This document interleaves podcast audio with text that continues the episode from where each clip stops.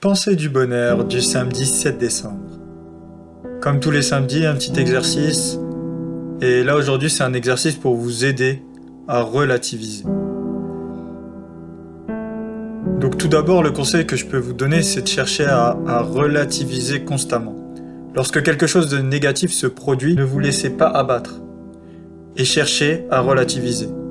L'esprit humain, il est conditionné pour nous plonger dans un état d'esprit qu'on appelle de survie donc de réagir directement à une émotion, à un fait qui arrive à nous. Dans ces cas-là, notre position physique se bloque, on est tendu, on cherche une solution immédiate. Mais faut pas s'en faire, c'est normal, c'est notre passé d'être humain qui est la cause de cette réaction et c'est bien normal. C'est des réflexes qui ont été tirés directement des périodes de survie où euh, il était important de pouvoir réagir rapidement d'avoir peur et la peur nous permettait de nous enfuir face à un prédateur ou justement d'aller au combat. Mais maintenant, on n'a plus besoin de tous ces éléments de peur. Et pour atténuer les sentiments négatifs et débloquer le corps et l'esprit euh, face aux différentes situations, il est important de savoir relativiser. Mais vous allez me dire oui, mais comment on peut faire? Ben, Je vais vous donner comment moi je procède pour, pour relativiser au quotidien.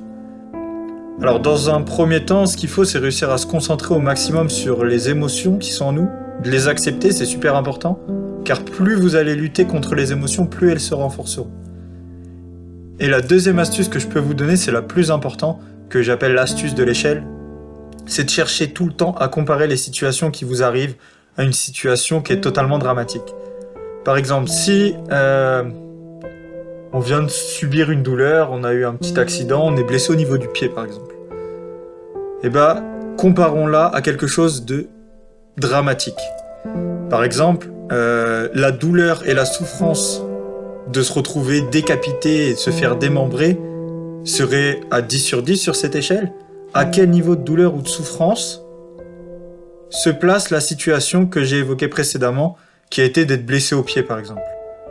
Vous verrez que cette échelle de souffrance peut vraiment vraiment vous aider à relativiser rapidement et à aider les pensées négatives à repartir d'où elles sont venues pour retrouver un état d'esprit tout de suite plus positif. Alors ça marche dans tous les domaines. Quel est votre niveau de souffrance par rapport à une grande souffrance? L'idée c'est de changer votre façon de voir les choses, de changer votre façon de penser. Bon voilà, j'espère que j'aurai été assez clair et que ce petit exercice du samedi 7 décembre vous aura plu. Et moi, je vous dis à demain pour une nouvelle pensée du bonheur. Si cette pensée vous a plu, n'hésitez pas à mettre un petit j'aime et à vous abonner à la chaîne. Merci.